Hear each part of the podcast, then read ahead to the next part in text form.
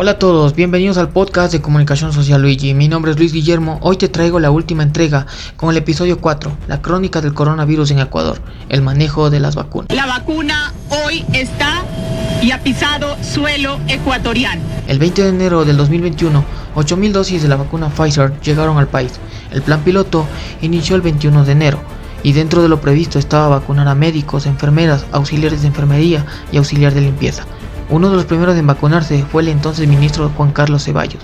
El 23 de enero, la madre del ministro Ceballos fue vacunada en un centro geriátrico privado. La Asamblea Nacional resolvió con 121 votos de exigir al presidente de la República, Lenín Moreno, destituir al ministro de Salud Juan Carlos Ceballos. El 26 de enero, la Asamblea Nacional exigió al presidente Moreno que destituya al presidente Ceballos por su mal manejo del plan de vacunación.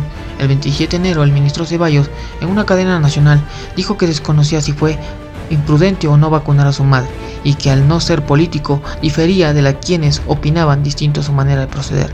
Dijo que no renunciaría y dio varios datos del proceso de vacunación. Cian Roldán confirmó que el presidente de la República, Lenín Moreno, ya recibió la vacuna. El 27 de enero del 2021, el entonces secretario de la presidencia, Juan Roldán, afirmó que el presidente Lenín Moreno ya había sido vacunado en días anteriores. El 29 de enero, la Fiscalía abrió un proceso de investigación previa contra el ministro de Salud, por el presunto delito de tráfico de influencias en el plan y distribución de las vacunas. Subsiguientes con dosis que aún no llegan.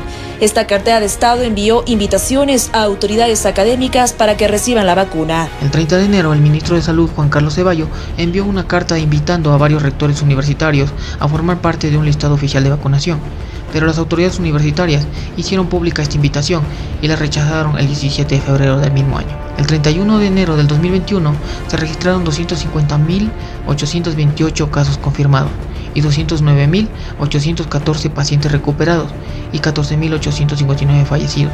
Para el 4 de febrero, 6.228 personas habrían recibido la dosis de la vacuna Pfizer y para el 11 de febrero 1962 personas recibieron la segunda dosis. Carga de la aerolínea LATAM las 16.380 dosis de la vacuna de Pfizer. El 17 de febrero del 2021 llegaron al país 16.380 dosis de la vacuna Pfizer.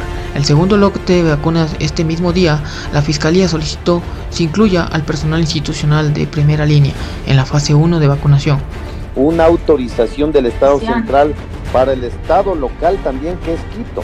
El 18 de febrero, los alcaldes de Guayaquil y Quito solicitaron al gobierno nacional se les permita la importación de vacunas para sus cantones.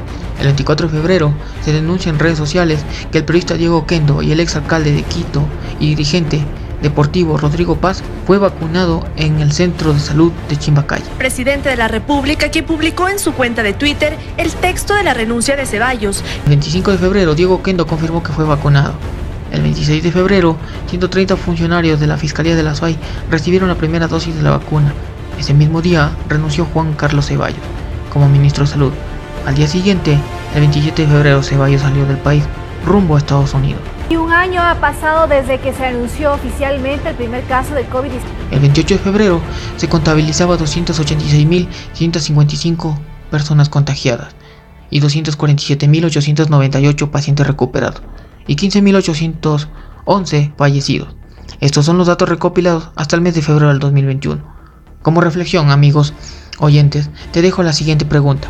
¿Cuál es tu opinión respecto al manejo de las vacunas y de los vacunados en Ecuador? Esto fue una producción de Comunicación Social Luigi. Mi nombre es Luis Guillermo. Nos vemos hasta una próxima ocasión. Adiós.